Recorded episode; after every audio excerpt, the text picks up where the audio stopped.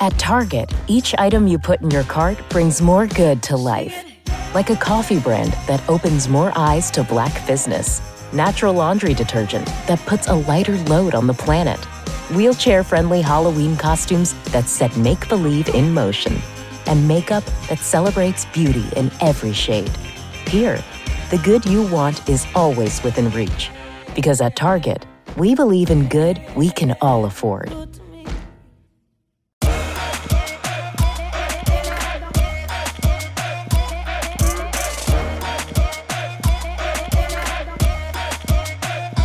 This is Hola, my name is The Enrique Santos Podcast.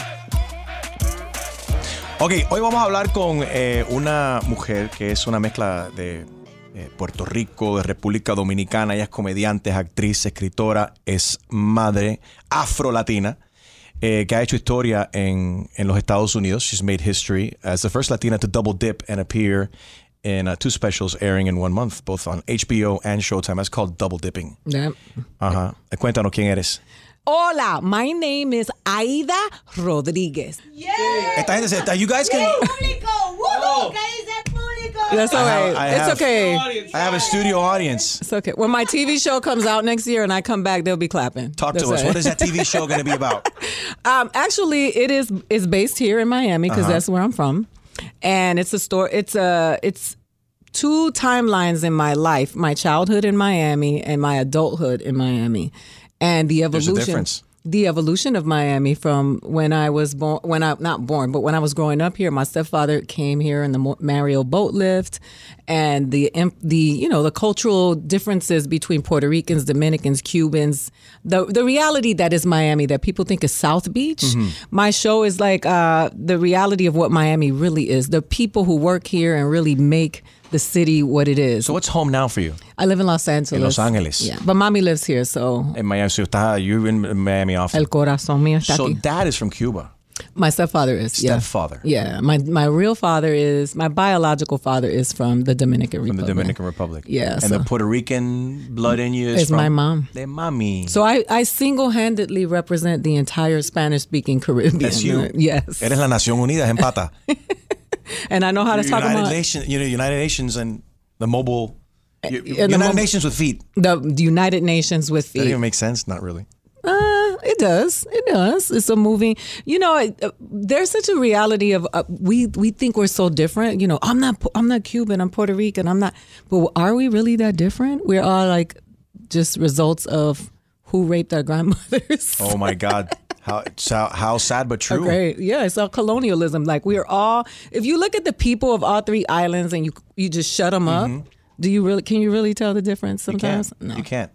Although b- uh, between the islands and it, w- with us Latinos, there is a lot of uh, even racist. Uh, just very, uh, we're racist ourselves, unfortunately. Yeah, it's internalized. I mean, we've we've been socialized to be racist. Everybody, the world, right? We we we were taught you're better than somebody because of the color of your skin, because that's how you condition poor people to hate each other, so you can keep them down. So, I think we are all we all have that in us. So when we start pointing it out in others, we just set ourselves back because everybody has a little bit of that in them. My mom told me when I was little that all Chinese people ate cats, and I believed her because I was a little, you know, and I used to be like, I used to, I had this stigma in my head about Asian people, but we do, we all do it. So I don't know. I think um, we should focus on the things that make us similar.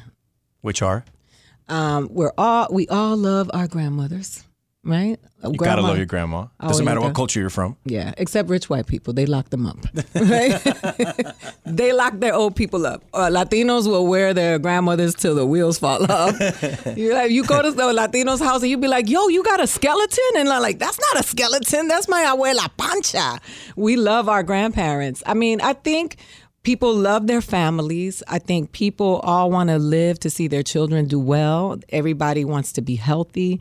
Um, we just want we just want to live comfortable lives, and I think that they have instilled a fear in us that other people that don't look like us are threatening us to live comfortable lives, and we get so caught up with that that that's when the stuff really happens to us. It's such a you know, a distraction. Um, and in comedy, like I have a different reality because I do talk about these things. And when I, as a Latina, they expect me to be una payasa. you How so? know? Why a clown? Uh, because a lot of us perpetuate the stereotypes about Latinidad because it's easier and you get the easy laugh when we are the butt of the joke. Comedy's more of a man's world. It is. It, it is. But so is most so are most things. So when we focus on that, you know, like yeah, comedy is mainly dominated by men. But I think that if you make a decision to go through there and bust the doors down as any woman anywhere, I think you can do it. The other thing is I'm Latina mm-hmm. and Afro Latina. Afro Latina. ¿Te gusta ese título? See, I, I I claim my African roots, and I was raised by women that you couldn't tell no. They would be like, "Oh, sí, ahora te enseño." You know, like they're just. I, I don't know what it is about Latina women have feminism embedded in them, and it's not even a, a, a movement. It's not feminism. It's just who they are. They're like, ¿qué se, qué se Right. tiene que hacer? Right. Vamos a What has to be done? It's strength as well, though, and perseverance. Yeah, yeah, absolutely. And it's undeniable strength, and they're unapologetic about it. So, why wouldn't I take that to comedy? My grandmother was like the funniest person ever on the planet. What happened to her? She passed away from cancer. Um, she died in 2013, but she was diagnosed with cancer in 2001. And I called her crying and I said, Abuela, voy para allá. I'm, I'm coming home. And she goes, Ay, mijita, when I'm getting ready to die, I'll let you know. Because they told her she was going to die in nine months. She died 13 years later. That's how strong she was. Like, you couldn't tell her no, you know? And so I just feel like um, women are, we having a revolution in comedy. Hollywood is finally starting to see Latinos as people, not, you know, a monolith, not Mm-hmm. a stereotype.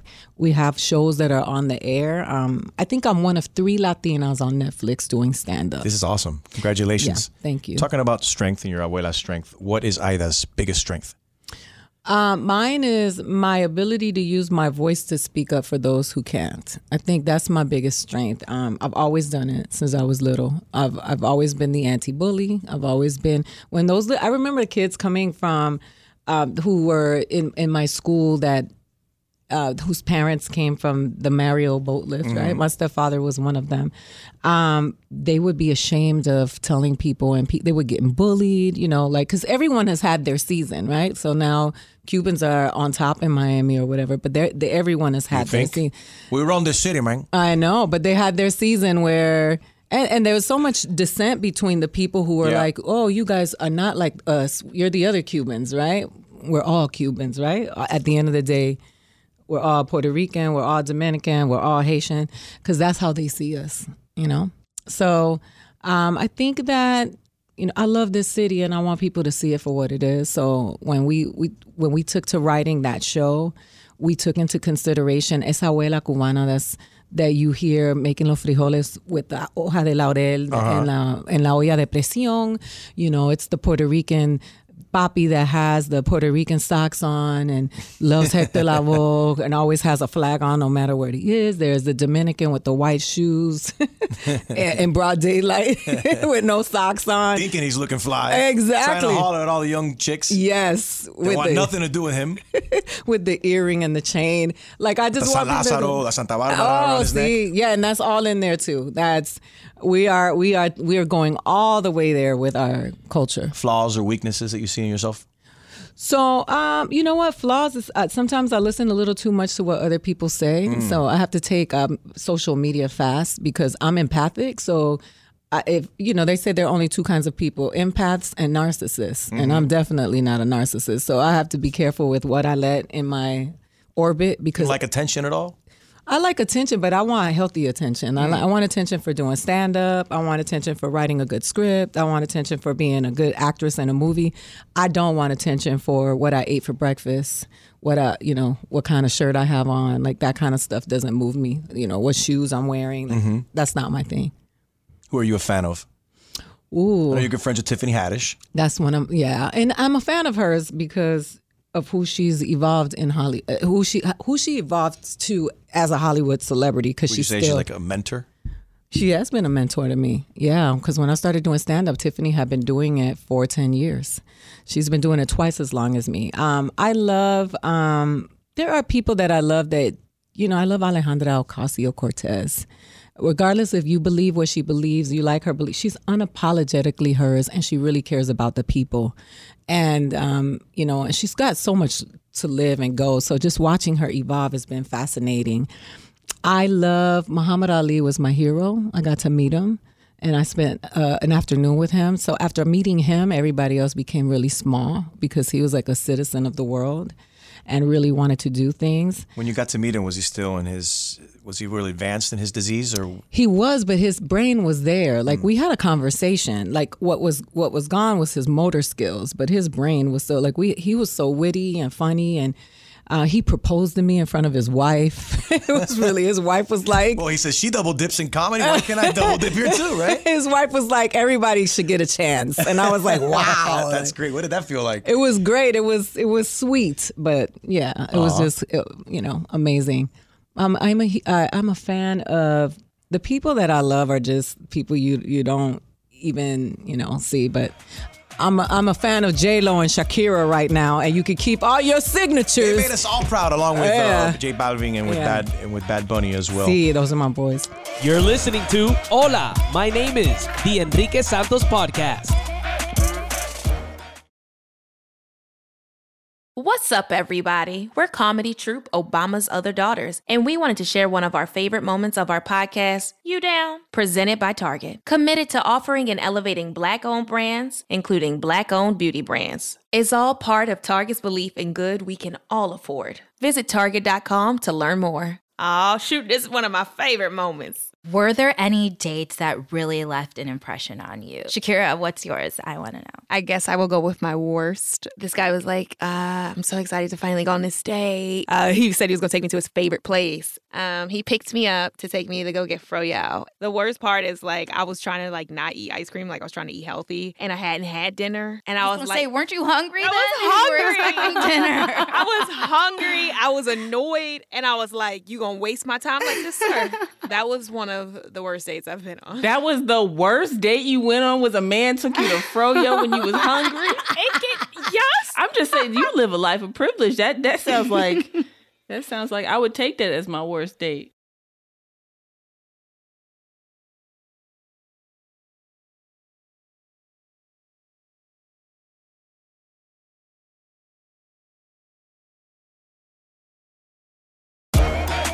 This is Hola, my name is the Enrique Santos Podcast. Aida, fuiste, fuiste una niña que soñaste con lo que tienes hoy, hoy en día. You know, you were a young lady that, that uh, dreamed of what you have, of what you have now. ¿Qué es lo que más has sacrificado para lograrlo? What have, what's been your biggest sacrifice to be able to attain where, what you have and where you're at now? Leaving here, leaving Miami, and leaving my family. You really love Miami, girl. It's where I, you know, Miami is where I learned how to fight.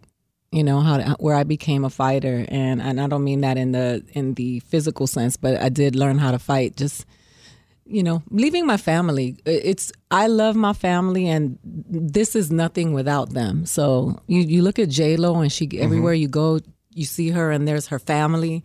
That's the dream for me. It's not making it by myself. Is taking the village with me. So the sacrifice has been having to leave the village to go get it so that I can come back and bring it here, which is why I am going to bring my TV show here so that people here get jobs and you get to see the beautiful city that made me. That's awesome. ¿Hay algo que te sobra? Yeah, anything that's a, a plus in your life that you say I can I can I can do without that. I can do without your corny ass comments on Instagram, Twitter, Facebook. It's a bunch of people who don't do always criticizing those. Let- let- this is one thing that I will always say everywhere I go. Don't ever invalidate somebody's struggle because it doesn't look like yours. Even J Lo, um, Halle Berry, Kim Kardashian, they're still human beings and they cry and they struggle and they're in pain. And even if you think that their their life is what you think it is, you have no idea what human beings are mm-hmm, going through. So mm-hmm. for me, what I can do without is people always, you know, s- spreading negativity Sure. about others. And when they shoot it towards me, it's like, it hurts because I actually stand on the front line. You know, I'm, I'm not just a comedian, I'm also a political commentator. So I'm Oh, always. you're human too. Hello. Yeah, and I'm human, but I'm I'm like, you know, my uncle was murdered here in a hate crime for being gay. So I yeah, I'm writing a movie about it. Um, I'm actually we just closed the deal. We're actually telling the story about his life, and, and he was killed in Liberty City. How long ago was this? This was in 2013, not in not in 1919. This was just this you know in this era which is unheard of. So for me it's it's you know it hurts when people are so mean and so hateful. They have no idea what i'm going through. And even still i wake up in the morning and i go sit on that desk with the Young Turks and i fight for my latinos and for people of color on a daily basis. So when they when they're mean and hateful i don't think they take into account that we're human beings too you know? Let's go back to this because it's not everybody that has a family member that was murdered. Um, that is is horrible. But the fact that you're able to make you know turn that negative into a positive and now put it into this to this project that that you have. What were the circumstances uh, around his his murder? Well, he was beat to death in Liberty City. Um, I believe that uh, what happened was that they thought they found out that he was gay because he was he was not on the down low, but he had been in church and became a church person trying to pray the gay away because that's what we do to gay people. We That try just to- drives me crazy. it drives us all crazy. And so for me, it's very important to tell the story about how Latinos process, you know, people from the LGBTQIA plus community and how um, toxic we can be based on the things that we've been taught and social. So for me, And how dangerous can it, It's- it's uh, the- dangerous. how dangerous the machismo is as well, It's the terrible. damage that's done. Yes. Well, no, mi hijo un macho. Yeah, My son has to be a man, has to be a macho. Yeah. And that's okay. You can be you be tough. Doesn't matter if you're a man or a woman.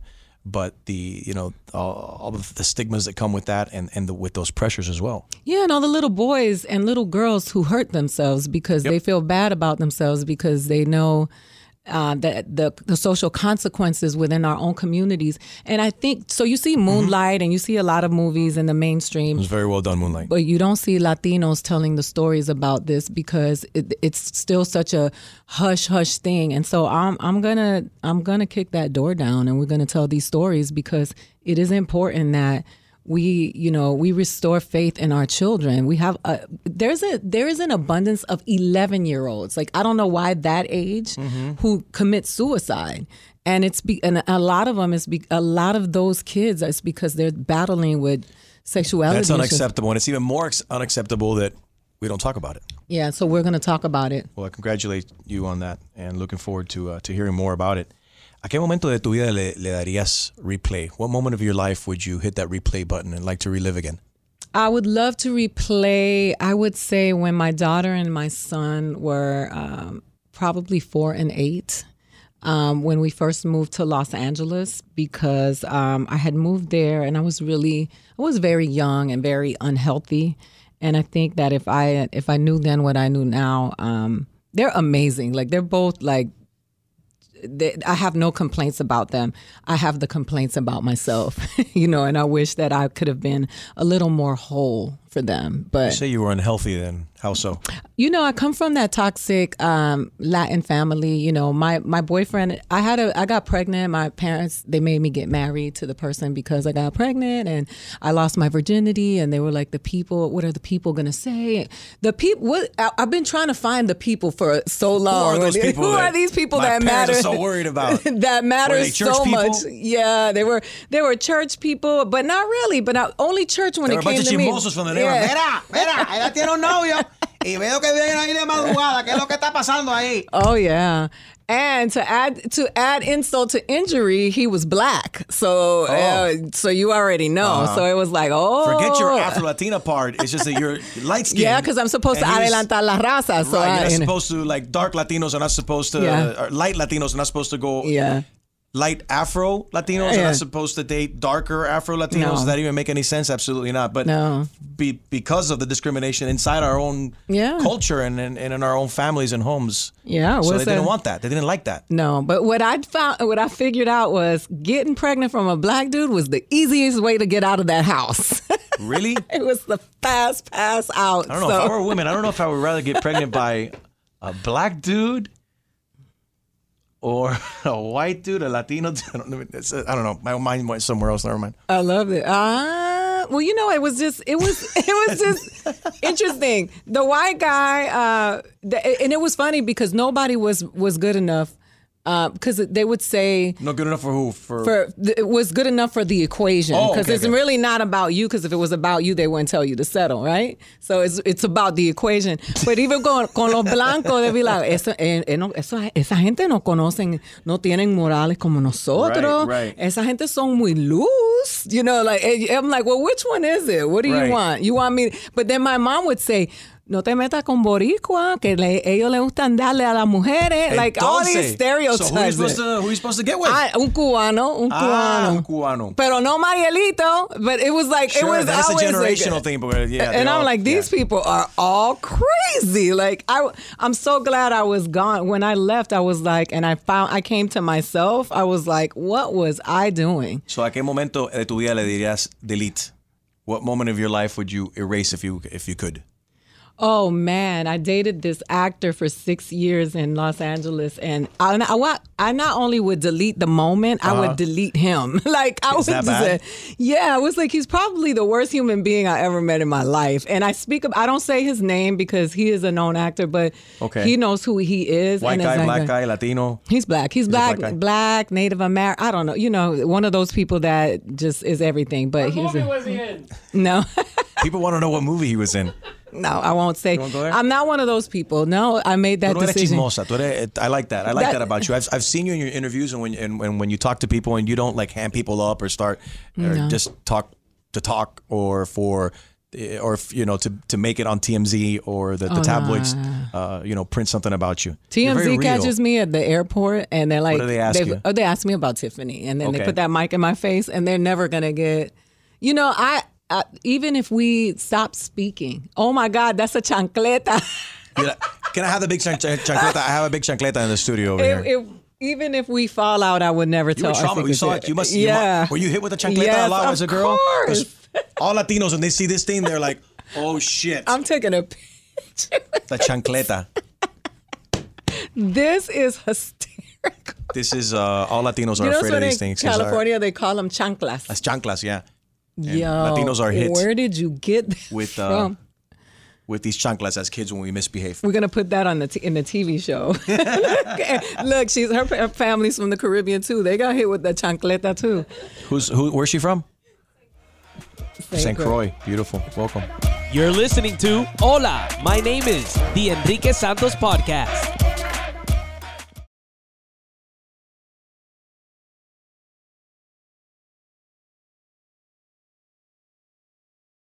What's it like to drive the Volvo XC90 plug-in hybrid?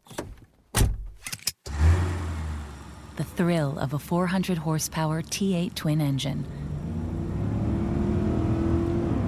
The joy of impromptu road trips.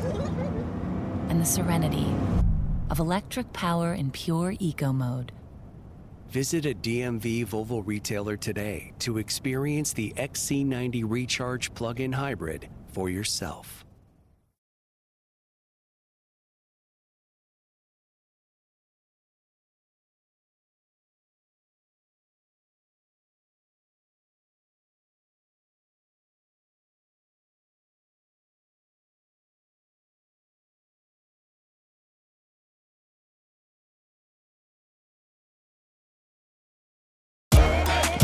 Welcome back to Hola, my name is the Enrique Santos Podcast.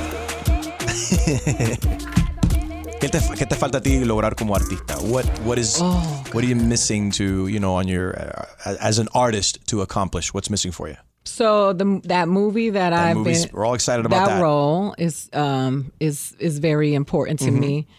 You, what I want to do is I don't ever I don't want to maintain the status of employee in Hollywood. I think as Latinos it is very important for us to be the content creators when it comes to our own stories. Why are other people telling our stories? Yeah, and then they penalize us for not showing up when they tell our stories the wrong way, right? Mm-hmm. So they do Latino TV shows, they make us payasos, and then they say, look, the Latinos are not watching.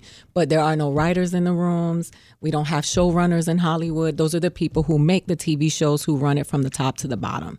So for me, my goal is not just to be, it's, it's not about me, it's, a, it's about us, right? So for me, my production company is it, my goal is to create a universe where we're telling our stories and we have we have a, a, a village of people who are involved from the people that do set design to the people who write the scripts to the people who make the music and to keep that going so that when I'm gone, that continues to go because we don't have that. So mm-hmm. Tyler Perry has it now, mm-hmm. right? And we need that in the Latino. So for me as an artist, it's about creating culture beyond myself. Because the problem with us is that when we make it, we forget to throw the rope back.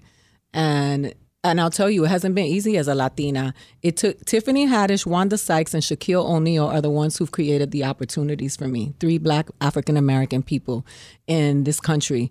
Um, we have so much um, envidia and fear within our culture that we don't know how to throw the rope back to one each other. So if I have to be the one to start it so that people can see that it, it's okay for you to, you know, Lil Wayne made sure Drake made a way for Drake, and Drake, you know that that's that's a plus on the Lil Wayne column. Throw the wo- throw the rope. I see. Throw the rope. Yeah, so that's what I want to do. I want to create a, a, a world where we have, you know, everything because we don't have set designers, we don't have costume people, we don't mm-hmm. have the sound people, you know. Mm-hmm.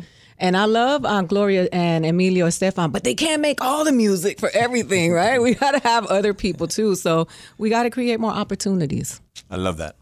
My last guest was J Balvin. Oh, And I always have Love them. I always have uh that wasn't lustful. That was just appreciation. he's single right now, it's okay. You're single now? I am. Okay. So that's okay. Two, two single awesome Latinos. Uh, J Balvin had this question for my next guest, which happens to be you. So here's the question. ¿Tú te sientes famoso y por qué? Do you feel that you're famous? I you do. f- and why? I do not feel like I'm famous. And I never want to feel like I'm famous because I am a stand up comedian before anything. And what I am is a voice of the people and for the people. And I always want to stay on the ground so I can tell those stories. When I see my favorite comedians get famous and rich, and then they go on stage and they start talking about fa- being famous and rich, you lose so much because what what people adored about you was listening to you tell their stories. And and if you think it can't be done all you got to do is look at George Carlin who died you know being a stand-up comedian who was still an active voice of the people so no I don't feel famous I do feel grateful that people recognize me and know who I am um, it happens more than it used to before more for my political stuff than comedy I'm thankful for the people who who do support me and show up for me but famous is not something I ever want to refer to myself as. I think that you get you get lost there, and I, I want to just always stay on the ground. We have another question from J Balvin. Si a un bobo con plata le quitan la plata, ¿quién qué queda? Si un bobo con plata le quita, la plata, ¿qué queda? That's how, that's so Puerto Rican. it's so funny because uh, mi abuela decía, um, Sofía se murió y Malapaga la enterró. Like I never heard that one. yeah, those are the sayings. Si bobo, uh, con- ¿qué dijo? Que el bobo si le quita la plata, se queda Si un bobo con plata le quita la plata, ¿qué queda? un bobo. Un bobo sin plata. Un bobo sin plata. And your question, tu pregunta para mi siguiente invitado.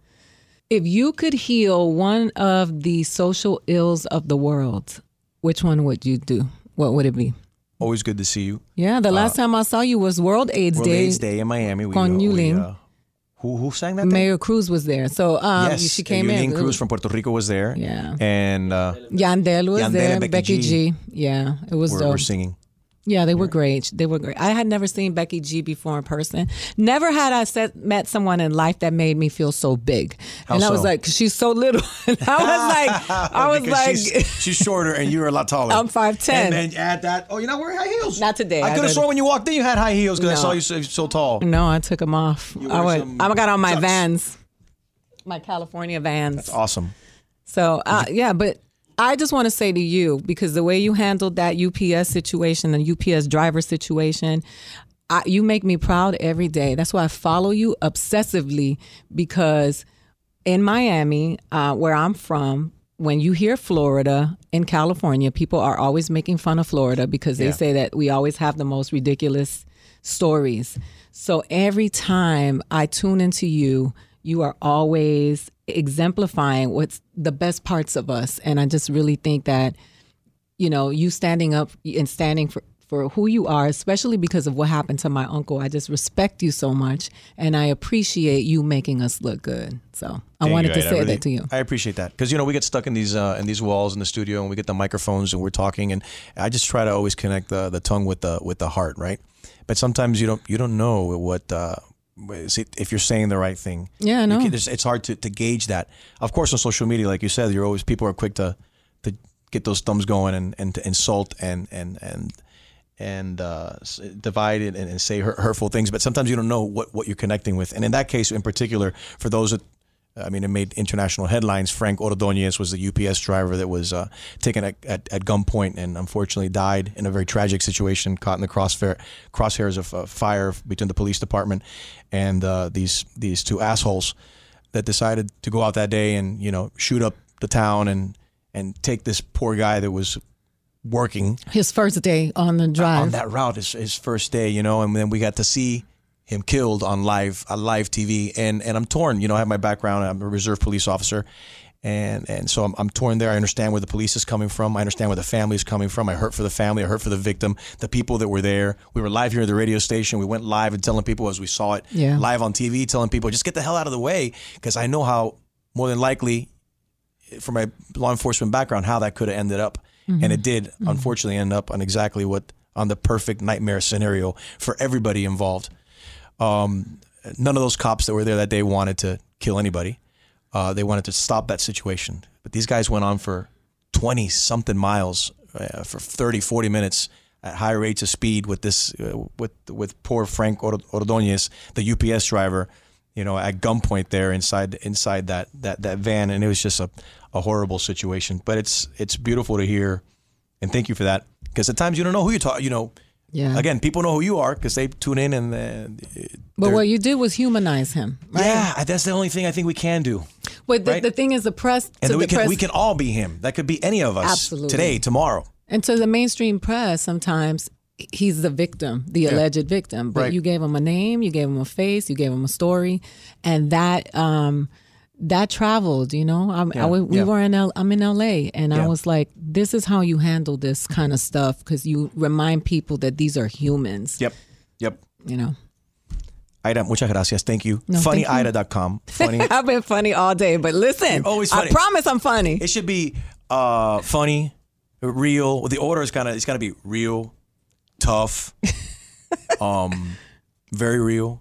I don't know, real and funny. How about real and funny? I Ida.com. appreciate that. I appreciate it. I'm messing up your whole website. Nah, I don't care. FunnyAida.com. You have the the whole tour there and, and all the city and the cities that where she's touring in, and you can go and, and have a good time. Yeah, and just and my hour special is going to be on HBO Max, so I'm working on that too. So I want to rep Miami. I want Miami to have a Kanye that uh, doesn't act crazy. Hey, what's up? This is Adam Devine. Anders Holm, Blake Anderson, and Kyle Newacheck. And you might recognize these sweet, sultry voices from the hit television program Workaholics. And we were sitting around and we were bored in quarantine and we're always on these Zoom calls. And we thought, hey, you know what? This is important. Totally. These are important conversations we're having, and the world needs to hear it. So please, do yourself a favor and listen to This Is Important on the iHeartRadio app, Apple Podcasts, or wherever you get your podcasts.